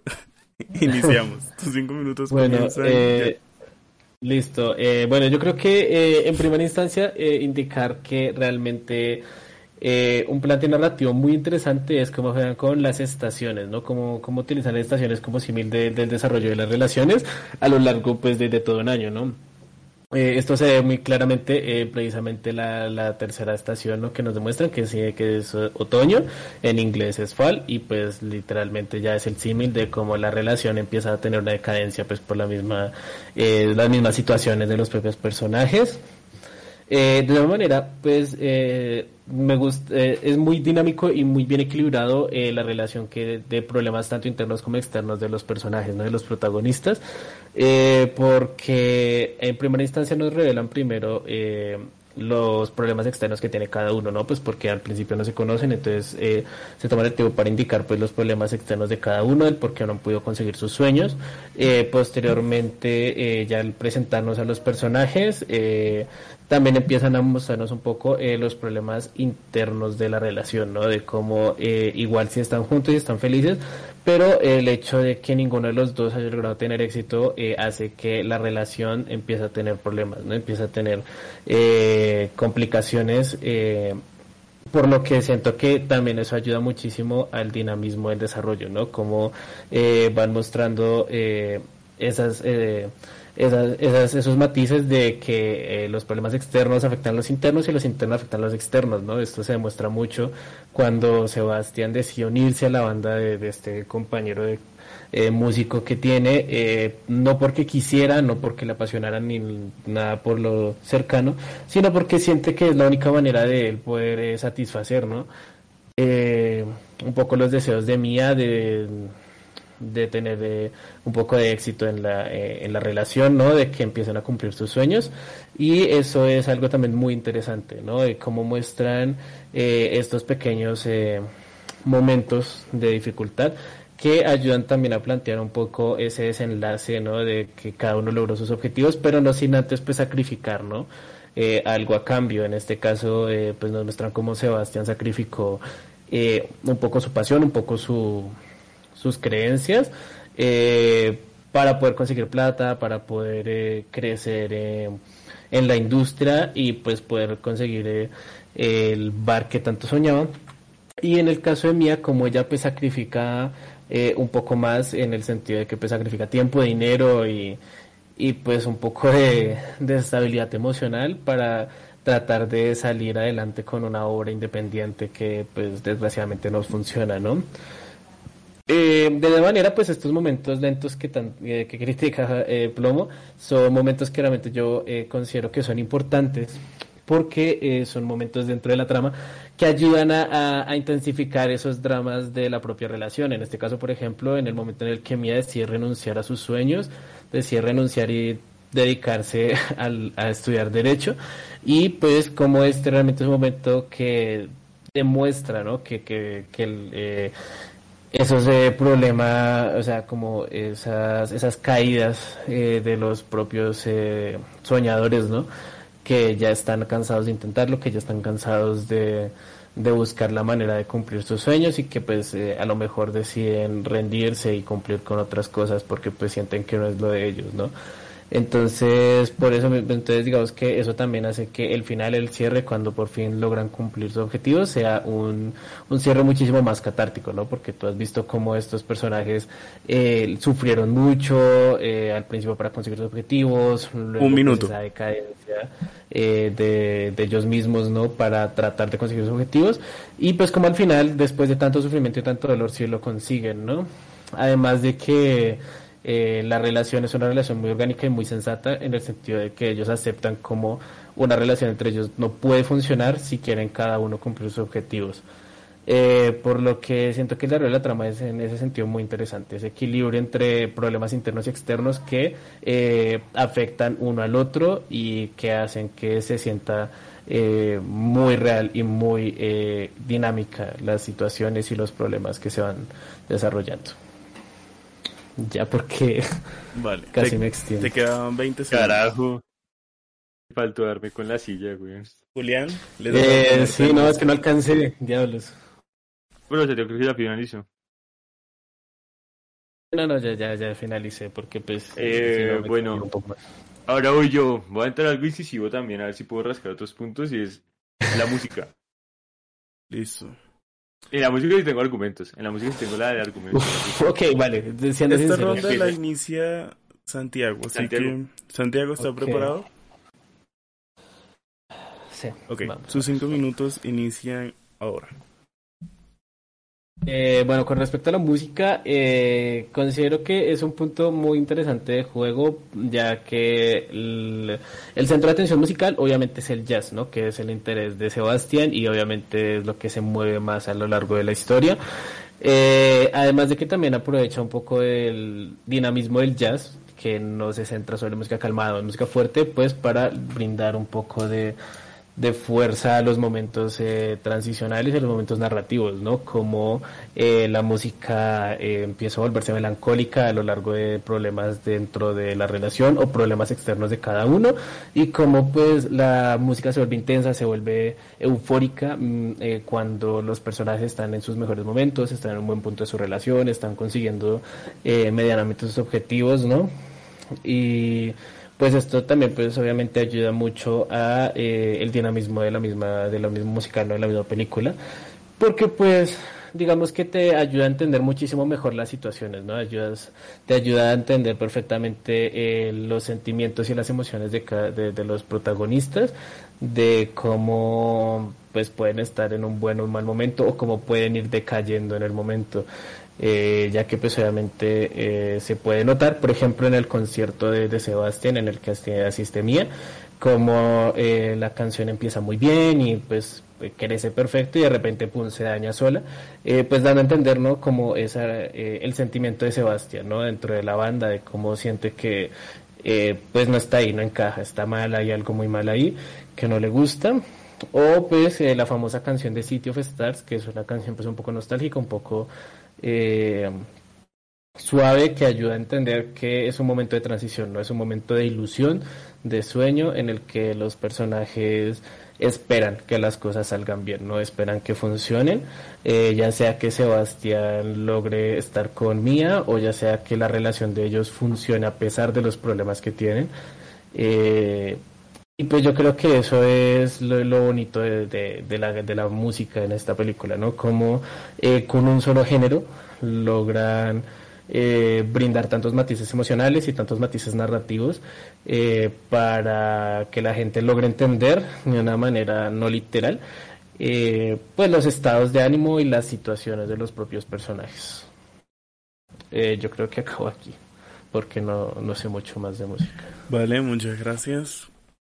Julián, ¿está usted listo para darle con la silla? A ver, yo tampoco, yo tampoco sé mucho de música, pero puedo argumentar No, cositas tiene, tiene, tiene muy buenos argumentos eh, en cuestión ver, musical. entonces, maldita sea, Julián. Miranda. Sus cinco minutos inician ahora. La música de La La Land es muy repetitiva. yo he de decir que no me, no me, he- es- o sea, me he escuchado obviamente todo el, todo el, el soundtrack de La La Land, pero no me he repetido todo el soundtrack de La La Land, me he repetido canciones específicas. ¿Qué pasa con In the Heights? In the Heights no, In the Heights juega muchísimo con, como tiene una varía, un abanico amplio de posibilidades dentro de los géneros latinos, juega con todo, juega con reggaetón, juega con rap, eh, tiene una parte reggae, tiene una cumbia, una salsa, de todo tiene, de todo tiene, tiene In the Heights, entonces funciona perfecto, hace que todo el tiempo tengas una música diferente y que todo el tiempo man- mantenga un ritmo constante al escuchar las canciones. También he de decir que no, no es 100% dependiente de esta, ya que hay un tramo de 20 minutos en el que no hay música y que se desarrolla la trama con perfecta normalidad. Eh, eso, o sea, principalmente eso. También cómo remarcan los, los, ¿cómo se dice esto? Los, ah, los motivos de los personajes. ¿Cómo se llama esto en, en inglés? Los, No lo voy a decir. los, ay, se me fue, bueno, como el, el, el Angélica o el del, de, de Hamilton, como esos leitmotiv. Gracias, gracias Santiago, eres muy, muy atento. Eh, remarca mucho Sí. los leitmotiv importantes dentro de la trama, como el de paciencia y fe de la abuelita, ¿sí? Eh, que ayudan a que no solo la música tenga una funcionalidad eh, sonora y estética, sino que maneje una complejidad narrativa, que siento que si bien tiene La La le falta esa complejidad narrativa que está más envuelta en película. Y como In the viene de un musical de teatro, esa complejidad musical que también funcione narrativamente para no solo cantar sobre los sentimientos de los personajes, sino que desarrollar a los personajes mediante esta música, eh, funciona muchísimo más en In que en La La Land. Eh, a eso sumaba la variedad de ritmos, a las interpretaciones de, la música, que obviamente en La La Land están perfectas, pero en In no se quedan ni mucho menos atrás. Eh, hay un par de que rapean como el carajo, hay un par que cantan como el carajo. Eh, la única, el único pero es que hay una canción en específico que es la de 96 mil dólares, que sí hay un pequeño, o sea que viene muy bien la canción, la canción es excelente, pero hay un pequeño corte abrupto de, de, mm, de, de cambio de estilo de música, sí, como de género, en el que si bien se entiende la intención, no es, no, no es la mejor ejecución, ¿no? Pero es el único detalle, es el único detalle que tiene la música que tal vez podría eh, de- dejarse porque el resto del trabajo de Lin Manuel Miranda es espectacular y Santiago no lo puede negar. Y en esto creo que sí me llevo yo el punto. Sí, no, no, no puedo pelear contra Lin Manuel Vale, Miranda. Muchas gracias. Eh, Dale. me quedé con ganas porque Julián podía para más, pero bueno. Este, bueno, Santiago le toca proponer tema. Eh, yo creo que ya que ya que yo seguía eh, proponiendo momentos de narrativa, yo creo que eh, vamos a cierres de personajes, ¿no? Cierres de historia. Eh, respecto uf, respecto a la película en sí, ¿no? Como como estas historias cierran. Eh, entonces, eh, por favor, plomo. Estás- güey. Lo, estás- que ga- lo que gane en música lo pierdo en esta, a ver. ¿Estás preparado? Eh, no. Ok. Hágale. Tus cinco minutos inician ya. Ok, ya doy este punto por perdido por la principal razón de que la resolución de los personajes de La Land está muy bien establecida y que es prácticamente imposible ganarle. O sea, tiene unos personajes demasiado bien resueltos y que la película plantea, y de hecho la película de La La Land lo hace tan bien, plantea la posibilidad del final alternativo, o sea, el final que pudo haber sido, y plantea que ese funciona como idílico porque como funcional no precisamente no funciona, válgame Eso la vamos, ayúdame, ayúdame, dame puntos. Exacto. Exacto. Ahora voy con In the Heights. In the Heights tiene un caso curioso y es que tiene todo prácticamente perfecto hasta dos detalles. A mí la muerte de la abuela me impactó muchísimo, de hecho me, me, me, me chocó muchísimo, me lagrimé, pero luego de procesarla sí lo siento, siento hasta un poco artificial el hecho de que pues la abuela no es, un- o sea, no se siente tanto como un personaje como tal, que es más como un detonante del, del punto del apagón. Es un detonante del cambio abrupto de 180 grados dentro del barrio, ¿sí? Y de la toma de decisiones de los personajes. Y que si esa toma de decisiones hubiera sido correcta, hubiera funcionado tres mil veces mejor la muerte de la abuela, pero como es incorrecta, no funciona. Incorrecta, ¿por qué? porque toda la película nos plantean el escenario en el que Usnavi cumple su sueñito, ¿sí? Cumple su sueñito de, volver a República Dominicana y, y, tener su bar. ¿Qué pasa con esto? Que a mí tengo dos problemas con el final, que es que al final se queda y tiene una familia con Vanessa. El principal problema es el tema romántico. La relación de una y Vanessa es lo más artificial que existe. Funciona muchísimo mejor y tres mil veces mejor la de Nina y Benny que la de Vanessa y, y, Usnavi. Comenzando con eso, o sea, tienen un par de escenas, comparten, pero primero, no hay química en los actores. A este man Anthony Ramos, que es el que hace Usnavi, se le siente muy artificial cuando está con ella. Muy, muy artificial no, no se siente un enamoramiento genuino una traga genuina, sino más caricaturesca. Y ya el desarrollo, como cómo se reparten las, las, escenas de interacción de ellos dentro de la trama, eh, para que haya un desarrollo mínimamente bueno, está muy mal planteado. Está mal planteado, eh, al principio solo hablamos como una traga, de repente entonces se gustan y salen, o sea, de la nada, no hay un detonante que diga, wow, o sea, realmente me interesa, sino que de repente le gusta y ya, sí, y ya. No hay una profundización en el asunto y eso hace que el final en ese aspecto se sienta flojo, que la decisión de Usnavi no sea del todo posicionada, ¿no? No, no, no, no se sienta del todo contundente. Y el otro final es que precisamente es la subversión de expectativas. Se veía venir a mitad de la película que el man no se iba a ir a República Dominicana. Y eso es un problema porque nos venden esta idea de que si no es Estados Unidos, tu sueño no funciona. ¿Sí me va a entender? Así al menos lo sentí yo. Como si. Eh, como si fuera un retroceso para Usnavi el volver a República Dominicana, como si no hubiera futuro allá, ¿no? Y eso siento yo que es dañino. Eso es incluso hasta un poquito dañino en el sentido de que, ok, o sea, si están idolatrando un poco Estados Unidos dentro de la, toda la crítica que le hicieron, ¿sí me a entender? la crítica con toda la xenofobia y lo racial, la tiraron un poco a la basura con ese final, ¿sí? Que es el principal problema. Los personajes, pues todos cumplen su sueñito, la mayoría, ¿no? O, o, tienen un cambio en el sueñito que no es precisamente malo, Nina se queda en el barrio, ¿no? O se va, se va, perdón, se va. Eh, es que se me olvidó el final de, Nina, güey. Es que ahí está el tema, o sea, realmente el final es muy malo, no tengo nada más que decir al respecto. de el único final que para mí funciona, eh, el único final que para mí funciona realmente es el final del primo de Usnavi, que si no, o sea, no, no nos dan una respuesta fija, pero que mínimamente hay un deseo por luchar eh, por el porqué de, del asunto, ¿no? De, de, su de su legalización de papeles y todo, ¿no? Para que él pueda poder estudiar, que él pueda estudiar y ya, ¿sí? Eh, ese es el tema. Siento que es lo único que es contundente. El resto sí es muy decepcionante y Santiago ya sabía eso y por eso decidí esta categoría para acorcharme de una vez. Así que pues eso. Vale, muchas gracias. Sí, Santiago. Yo solo, quería, yo solo quiero recalcar que la intención es que defiendas, pero vale. A eso, a eso voy yo más adelante. a eso voy yo más adelante. Ahorita no te defiendas con eso, Julián, porque eso lo voy a tocar yo más adelante. Santiago, ¿estás preparado? Eh, sí, sí. Los cinco minutos inician ya. Eh, bueno, el final de La La La. verdad, eh, considero que es un final bastante bien desarrollado, muy bien ejecutado.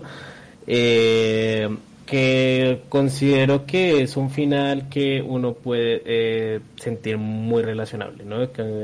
Es un, es un final que pues cierra perfectamente el, el desarrollo de los personajes. Juega muchísimo pues precisamente con, con esta con este posible final no ese, eh, ese final del que tanto se habla no de, de, ese, de, ese sueño idílico de mía de qué hubiera pasado si de si él se hubiera quedado si a mí me hubiera bien y realmente considero que es un final, ese, ese, fragmento del final, ¿no? Ese sueño idílico de Mía es un final muy hermoso, muy poético, porque literalmente refuerza justamente la idea que eh, previamente nos habían dado de que juntos no hubieran podido lograr sus sueños, ya que precisamente cuando Mía está soñando respecto a, sus, a su sueño de estar junto con Sebastián, este precisamente rehúsa eh, estar en la banda y pues nunca consigue el dinero para poder abrir su propio bar, ¿no? Indicando que pues él nunca hubiera podido cumplir su sueño. Entonces realmente eh, eh, en este sentido siento que es muy, muy relacionable. Más porque detalles como, por ejemplo, que al final Sebastián haya aceptado cambiar el nombre y el lugar del bar, eh, pues son cosas que uno entiende muy bien, ¿no? Que son cosas que uno, eh, al momento de verlas, uno pues perfectamente las, eh, las siente orgánicas porque son cosas que se han desarrollado a lo largo de la historia, demuestran el gran amor que se tenían el uno al otro, la perfecta relación que manejaban.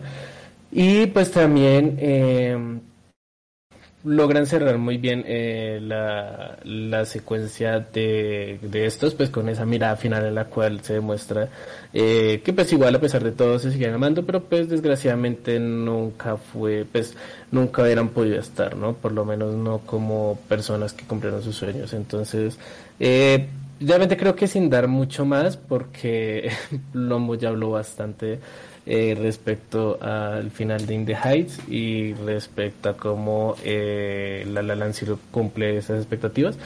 Eh, realmente creo que eso es todo, ¿no? Realmente creo que es un final cerrado, perfectamente eh, ejecutado, que ayuda muchísimo al desarrollo, al, a la catarsis de ambos personajes con esa escena final y, y de sueño. Y eh, es que a nosotros los espectadores realmente eh, nos deja entender por qué las decisiones y por qué no pudo haber sido de otra manera. Entonces, pues sí, yo creo que sin eh, decir mucho más, eso. Muchas gracias. A esperar con Case para Plomo. Plomo. Eh, nada, o sea, ya es estado, güey. eh, a ver, ¿Qué más puedo decir? A ver. Es que votemos fotografía, pero igual, o sea, eso es una, una estaca, una estaca en el corazón, güey. Es que, a ver, también seamos sinceros, o sea, es difícil defender algo que realmente, y, eso es como desde mi posición. ok, ya, a lo que quiero ya que, Julián, ya que Julián está insistiendo en tocar el punto, se los digo de una vez. Es verdad que Julián tiene que defender su película y no hundirla más, pero destaquemos algo importante. Santiago está tirando mucha labia eh, subiendo su película sin destacar los errores que Julián le ha destacado. Entonces, Julián, estás en la verga. muy pacífico. Entonces, ya va, Julián, estás en la verga porque no estás defendiendo tu película. De hecho, estás trabajando con Santiago para hundirla más. No, de hecho, de hecho yo, yo la defendí en tus argumentos, en los personajes secundarios y en la música. Sí, no, de pero hecho, yo también indiqué que pues la lampeca de, en, en, mucho la estás hundiendo. Aquí es a lo que quiero ir. Puede que Santiago use mucho más labio, pero a Julián se le agradece mucho su sinceridad en sus errores de la película. Ah, no, sí, o sea.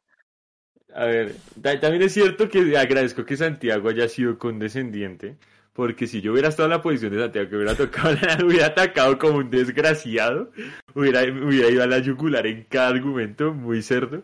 Pero pues, si se dan cuenta, o sea, si se dieron cuenta, literal, está atacando la misma película que estoy defendiendo, porque si me hubiera tocado la Land hubiera ido muy a la yugular. Eh, nada, yo creo que, que tengamos dos categorías finales, eh, que serían dirección y fotografía. Entonces, primero dirección y después sí que fotografía. Listo. Entonces, comencemos con... Ah, al revés, primero fotografía, primero foto. Inicia Santiago, entonces. Santiago, ¿preparado? Ok, sí, sí, sí. Cinco minutos fotografía. inician ahora con el tema fotografía. Play. Eh, fotografía. Eh, punto muy, muy fuerte, la fotografía de exteriores. Eh, la hora mágica, los tonos de azul de la noche son pues lo mejor eh, de la película en ese sentido de fotografía. Eh, porque pues efectivamente logran unos paisajes hermosos. De nuevo, la icónica escena en la que ellos están bailando con la hora mágica de fondo pues simplemente es icónica. Y eh, pues otras como por ejemplo la del muelle también son eh, pues muy hermosas, eh, por lo menos en, el, en la noche. Eh, con respecto a eh, fotografía de interiores, eh, es un muy buen juego de colores. Realmente lo que la fotografía más destaca dentro de las locaciones en interiores es el juego de colores, ¿no? Como aprovechan la iluminación de verdes, rojos y demás, pues para intensificar aún más las emociones y las intenciones de los personajes y de la situación que se está jugando. estás congelado, ahora sí se apagó. Eh, bueno, en fin, eh, es una fotografía eh, que trabaja muchísimo color, trabaja muchísimo el, la intención de hacer planos muy artísticos eh, con ese sentido eh, para expresar muchísima más emoción y muchísima más intención. Por lo que, pues eso básicamente es una fotografía que visualmente es muy bonita, es muy estética. Y pues bueno, poco más que decir, eh, realmente pues bueno, ya que también valen puntos negativos, pero pues realmente nada grave en mi opinión, es que pues la fotografía en día, en exteriores, pues eh, contrasta muchísimo con la de noche, ya que pues la de día no es tan artística y no es tan cuidada como la de noche, pero pues poco más realmente. Es una fotografía que aprovecha mucho color y eh, para ayudar a la narrativa de la propia película. Vale, muchas gracias. ¿Deseas finalizar? Te quedan tres minutos. Eh, sí, no, realmente sí, no tengo mucho más que hablar eh, al respecto. No, no, Igual, deseas, eh, no deseas atacar a tu compañero en esos tres eh, no, la verdad, la verdad no, porque es que de hecho, siendo sinceros, la fotografía es otro punto bastante fuerte de, de, de In the Heights en interiores. En interiores, en interiores tiene muy buen trabajo fotográfico, eh, por ejemplo la secuencia de, de la abuela en el subterráneo, en el tren, tiene una fotografía brutal, la, eh, la fotografía en el, en el disco, en el, en el bar, eh, donde van a bailar también es muy buena, entonces realmente pues considero que tiene un par de puntos fuertes dentro de esa temática porque pues a ver, sí es cierto que en exteriores es un poco parecida a La La más porque pues en exteriores trabaja más eh, eh, en el día, igual que por lo que es una fotografía mucho más sencilla. Pero en cuanto a fotografía de interiores, juega un poco más eh, con luz y pues con puesta en cámara, por lo que pues considero que pues eh, también tiene sus puntos a favor In the Heights en ese sentido. Vale. Julián, ¿estás preparado para tus cinco minutos? Eh, sí. Tus cinco minutos inician ya. Yo creo, voy a empezar atacando a La La Land. El principal problema de la fotografía de La La Land es que es muy perfecta. Entonces, al ser muy perfecta, me abruma y me genera sensaciones encontradas y no puedo, no puedo ser feliz con esa fotografía tan perfecta, la verdad, ¿qué quiere que le diga? Eh, recuerdo un Estás usando, eh, estás usando argumentos personales. Sí. Eh, y falacias. Como decía Falacia de autoridad. Como decía Tarkovsky, no mentira. Eh, sale. Eh, no, eh, lo que iba a decir, bueno, el tema de In yo tengo un problema. Eh, voy a ser sincero, la fotografía se me hace buena, pero queda en lo funcional. Eh, ahí la película peca de, fal- de que le falta planos icónicos. ¿Sí me voy a entender? O sea, le falta esos planos que uno reconoce, que uno sabe que son de esa película, le faltan. Yo creo que le falta muchísimo. Eh, y eso va ligado a que el tema era que la fotografía, si bien está bien en escenas concretas, eh, la fotografía peca de ser funcional. En exceso.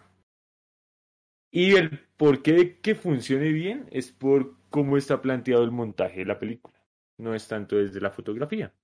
La película en foto, a nivel fotográfico es muy funcional. Es, no voy a decir mala, sea, obviamente no es mala, está muy bien, pero el hecho de que sea común eh, hasta cierto punto la paleta de colores no tiene, la paleta de colores no, sino la corrección de color no tiene un tratamiento más allá de lo estándar en Hollywood, ¿sí? Eh, para lo que requiere la película, ¿sí?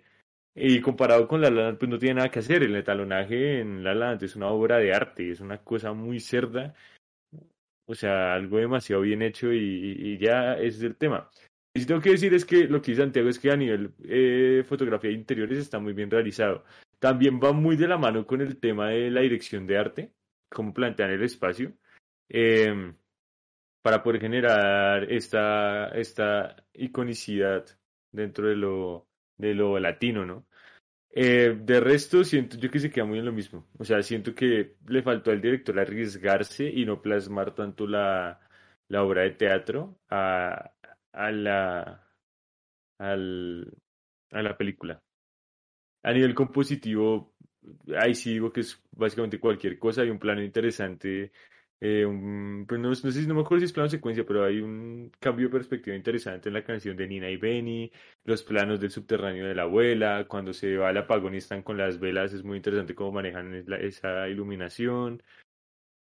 Más allá de eso, pueden revisarlo ustedes mismos.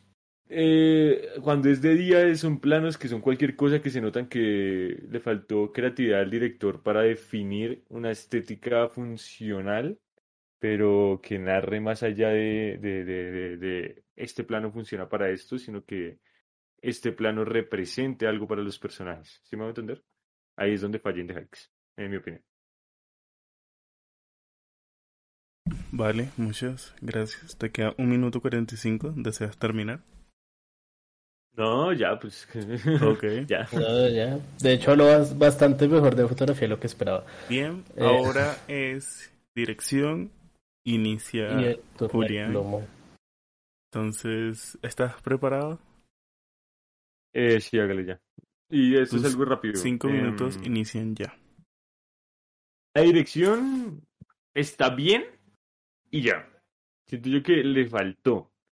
Yo sé que dirigir un musical no es algo, perdón, le pegué a la mesa, pero dirigir un musical no es algo sencillo. Eso estoy consciente de ello. Es mucho más complejo que dirigir un drama de toda la vida, ¿no? Entonces, más que todo por los timings, la coordinación, el lip sync de los actores, ¿sí? Eh, todo ese, eh, todo ese nivel se me hace, se, se me hace que está bien, pero vuelvo a recalcar que, que la fotografía es un, es inherente a su director y es que le falta arriesgarse, ¿sí? Hay momentos incluso en que los actores siento que están hasta mal dirigidos por cómo es de cari- caricaturizado el personaje de Usnavi. Está muy cari- caricaturizado, más en los momentos de que, comparte con Vanessa, que en otros. De hecho, cuando se entera de la muerte de la abuela, ahí sí está muy bien actuado. Entonces siento yo que es- está esa, como esa disonancia del director que le faltó no solo arriesgarse, sino buscar una, alejarse un poco de la, de- del- del teatro, ¿sí? Eh, en- recordar que esto pues es un medio, es un medio que, que afortunadamente involucra un manejo del tiempo más eh, manipulable, que tú puedes manipular el tiempo de mejor manera, eh, y el espacio, y que siento que eso le faltó. La propuesta, y la propuesta de arriesgarse, no me malentiendan, no va ligado a lo, lo, estéticamente bonito, lo arriesgado que sean las secuencias en específico, como la de que se puedan caminar sobre el edificio y tales, porque eso, eso parece videoclip, o sea, seamos sinceros, eso parece videoclip. Entonces, eh, también la toma de decisiones a nivel argument- argumental en la trama. Eh, también siento que el final no es solo culpa del guion, porque si no estoy mal en el guion, según escuché el guion de la obra es exactamente el mismo, el final no lo cambian, pero en la obra sí funciona. A la gente sí le gustó el final de la obra y a la gente no le está gustando este. Y eso creo que va ligado a la dirección, por cómo está planteado. No sé por qué, no sé por qué específicamente no funciona. A mí, ya dije, a mí precisamente lo que no me cuadra es el desarrollo de los personajes y ese cambio de decisión tan repentino de Usnavi, ¿no?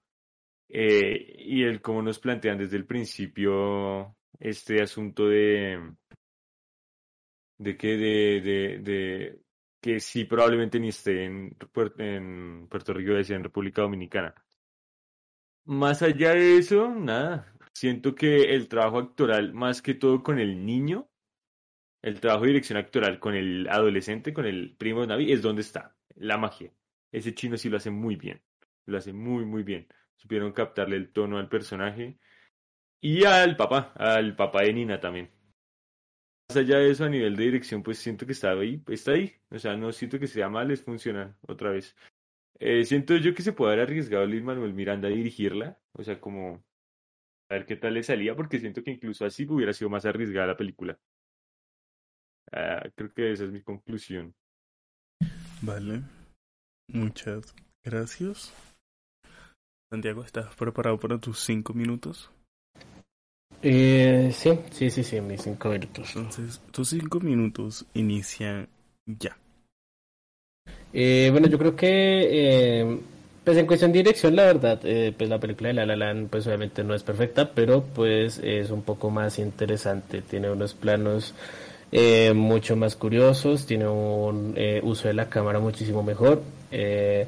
Obviamente, si digo que no es perfecta es porque también estoy seguro que pues la dirección de Ryan Gosling y Emma Stone, pues era muy sencilla, ya que la química de estos dos es brutal, es muy poderosa.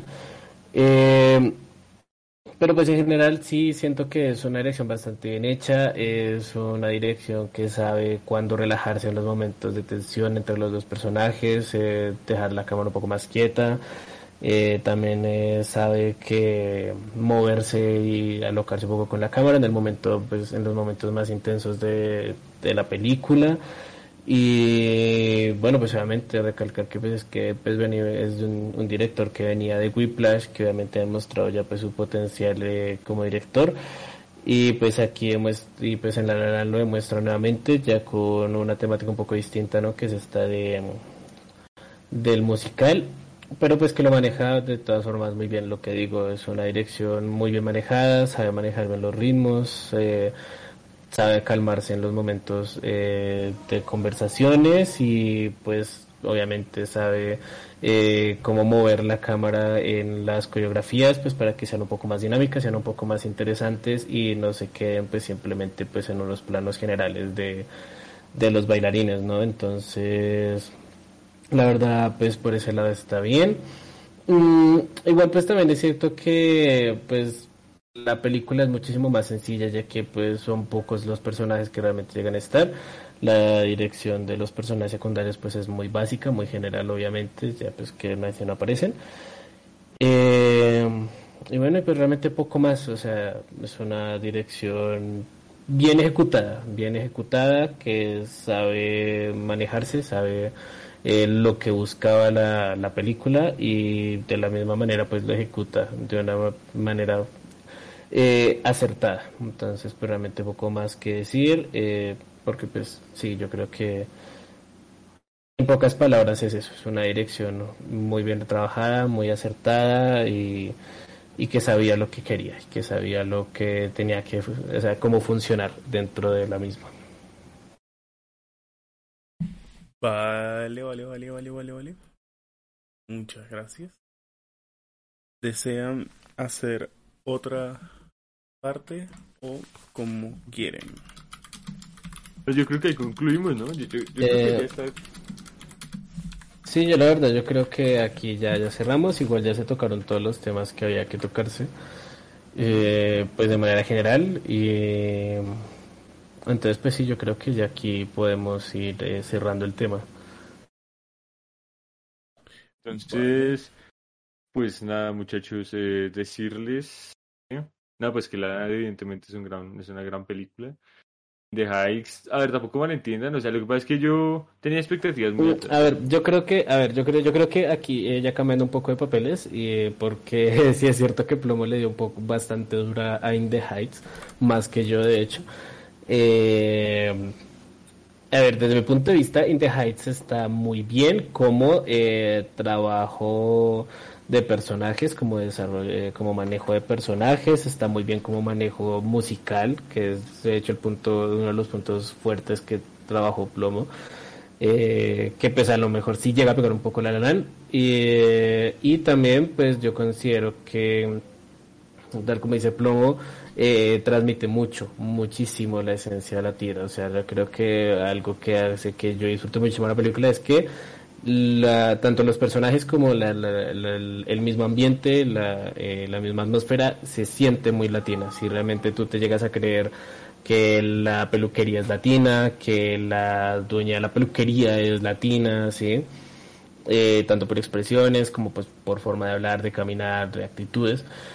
Entonces, sí, a ver, digamos que obviamente en este debate queda bastante claro que La La Land en conjunto es mejor pero pues no, tampoco malentender que In the Heights sea mala. De hecho, justamente hice un TikTok hablando de que pues es una película musical espectacular muy buena, que trabaja muy buenos temas y pues que su punto fuerte en cuestión de narrativa, más que los propios personajes, es lo que decía Plomo, el trabajo de eh, esa crítica social, ¿no? De cómo los latinos pues son... Eh, juzgados y sufren de racismo y xenofobia dentro de Latino, eh, dentro de Estados Unidos, ¿no? También, o sea, también es, o sea, a ver, lo que pasa es que yo también esperaba mucho, mucho de, la, de, la película, por lo que, pues, a ver, yo soy fanático de Hamilton, o sea, es una cosa muy loca. Tengo una pregunta, antes de que terminen ahí. ¿Quieren hacer una poll ¿Una qué? Una encuesta. Una encuesta. Al Ah, bueno, sí. chat de entre los dos. Pues sí, yo creo, pues a ver, hagamos una encuesta porque pues también es cierto que obviamente opinión popular, eh, porque... Listo, esperen, estoy siguiendo un tutorial. porque obviamente e- eso también obviamente ayuda bastante, ¿no? Quiero decir, como quien dice, los entre gustos no hay disgustos y pues habrá Que- mucha gente que a lo mejor sí le gusta mucho más In the Heights que La La Land por. X o Y motivo, ¿no? Mm, aparte de que, pues siendo sinceros, eh, sí es cierto ¿Qué, que llegó a disfrutarlo un poco la, más, la- la encuesta? Eh, que vote por In the Heights y que vote por... Eh, eh, no, pues la, la encuesta básica, eh, In the Heights o La La Land. Como que nos regalen su sinceridad. Bueno, Eh, no sé. obviamente, sean, sean totalmente sinceros, no sé si No les gustó juzgan, más In the. Heights, pues está muy bien, si les gustó más La La Land está muy bien, o sea, lo que digo, yo ya me he visto dos veces In the Heights y las dos veces la disfruté muchísimo eh, y realmente al final siempre me queda, el único mal sabor de boca que me queda es eh, pues el final con la decisión de Usnavi, pero en realidad el resto de la película la disfruto muchísimo y entonces pues sí, no, tampoco es como para decir que es que la In the Heights eh, eh, es una basura o algo así. Ok, entonces ahí va la encuesta.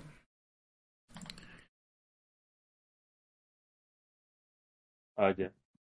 A ver. La La Land.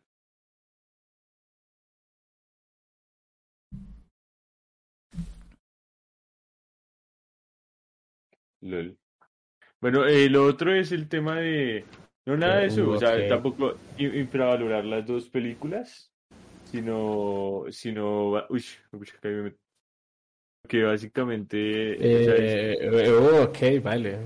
Eh, oh, esto no puede ser. eh, esto, esto tuvo un giro inesperado. O sea, a ver, tampoco- por eso digo, eh, bien la honestidad, pero pues la verdad pensé que iba a quedar un, pues, Ahí se pasa, ahí se pasa. Ahí va ganar. 50-50. Ahí va 50-50. eh, bien, o sea, pues, está más, está más pelea de lo que esperaba. Eh, Alguien, pero sí, que se, alguien que se arriesgue y lo, y lo desempate, a ver. o déjenlo empatar, ¿qué más da? Eh, no, pues igual, igual lo que decía, eh, la, con, con, con, con, con este debate tampoco es decir que uno es mejor que la otra realmente. Eh, A ver. como debatir sobre el tipo de a ver, no, música y eh, mejor que la otra en el sentido de que una sea mala y la otra buena, sino simplemente juzgar los temas más que nada técnicos, ¿no? Porque obviamente eh, pues en cuestión de disfrutar la película, ambas son igual de disfrutables realmente. Eh, pero pues en Sí. cuestiones técnicas, que es donde más se puede pelear la eh, la calidad de una película, pues sí es cierto que hay eh, ciertos puntos a favor de La La Land que pues desgraciadamente no tienen eh, In the Heights.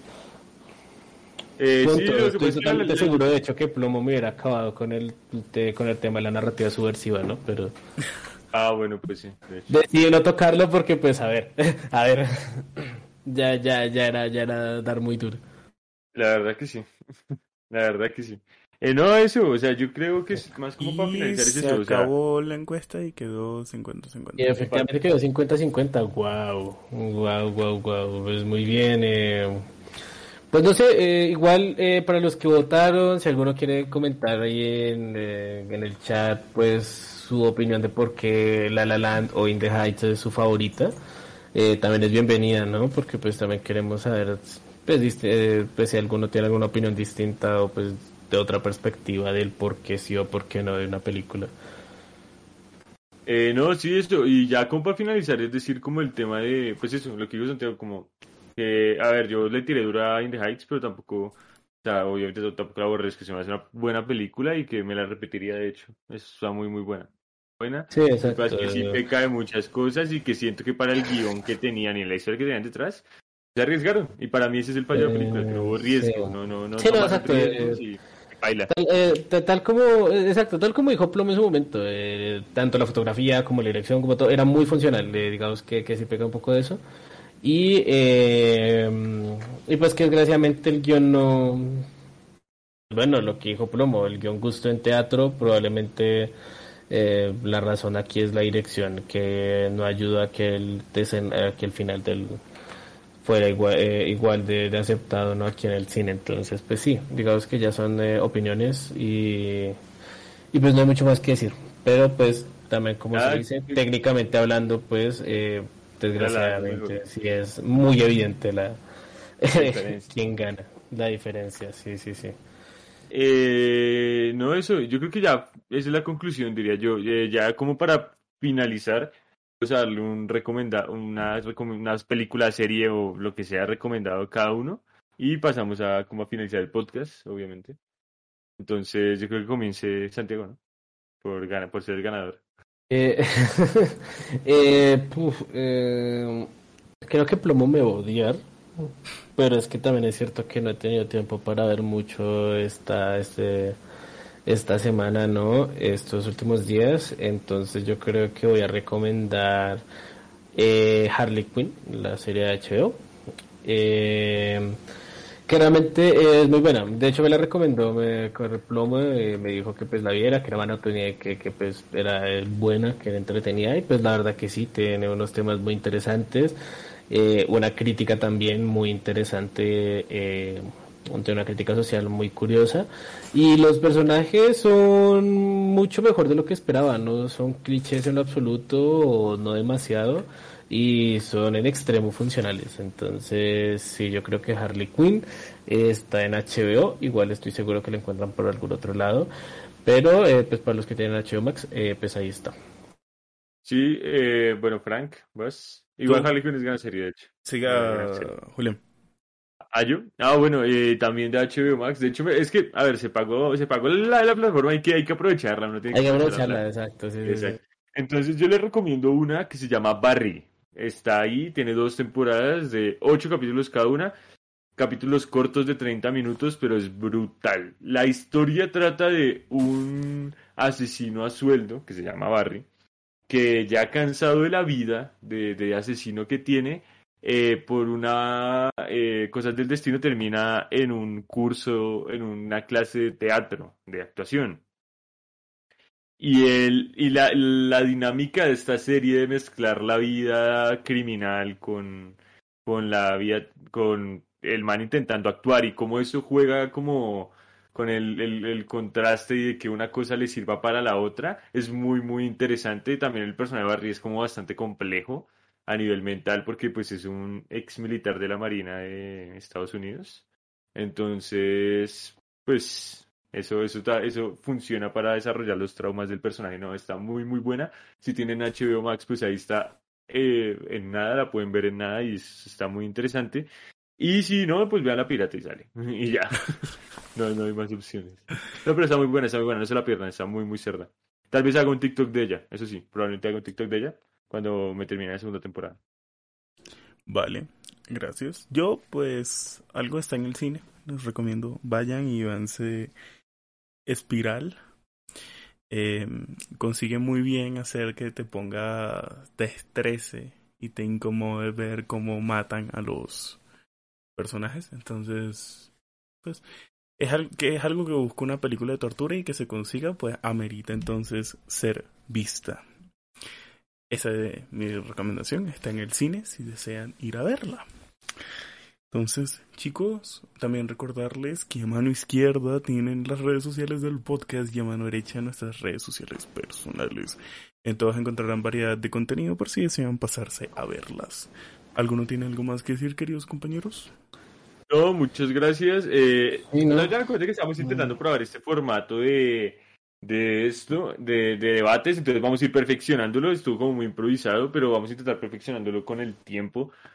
Y, y, lo otro es que vamos a ver, o sea, vamos, esta es una propuesta que se hago acá a, Frank y a, Santiago, a ver si en la próxima semana nos podemos ver el capítulo final de Loki en directo. Vamos a buscar la manera y si se lo quieren ver con nosotros, eh, ah, sí, invitados. Mirar. Si quieren estar pues pendiente de eso, exacto, si quieren estar, si no, igual vamos a hablar de él, pero si o sea, les vamos a informar, van a, ver, van a ver estas dos siguientes opciones, gente, la cual les iremos informando. Una, que es que si consigamos poderlo ver en vivo, o sea que las leyes de Twitch nos lo permitan.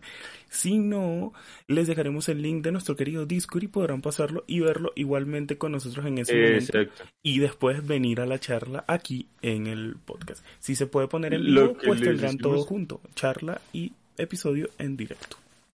Exacto, entonces lo que les decimos es que eh, probablemente, o sea, estén pendientes del Instagram, que es lo que más usamos, para anunciarles si, si lo vamos a ver en vivo o no. Eh, Lo otro es eso, el, nos vemos el domingo en Catering, eh, vamos a estar relajados, vamos a hablar de, por ejemplo, de lo que va a pasar en Kansas esta semana, vamos a hablar de otras cositas, ahí vamos a ir viendo sobre la semana, entonces, pues igual muchísimas gracias por acompañarnos, ¿no? Así que gente, nosotros fuimos los hermanos del cuervo en este evento llamado En Confío con la nueva temática de los debates. Agradecemos mucho su presencia, no olviden seguirnos en nuestras redes sociales para estar atentos de nuestro contenido y nos vemos en la próxima. Chao, chao.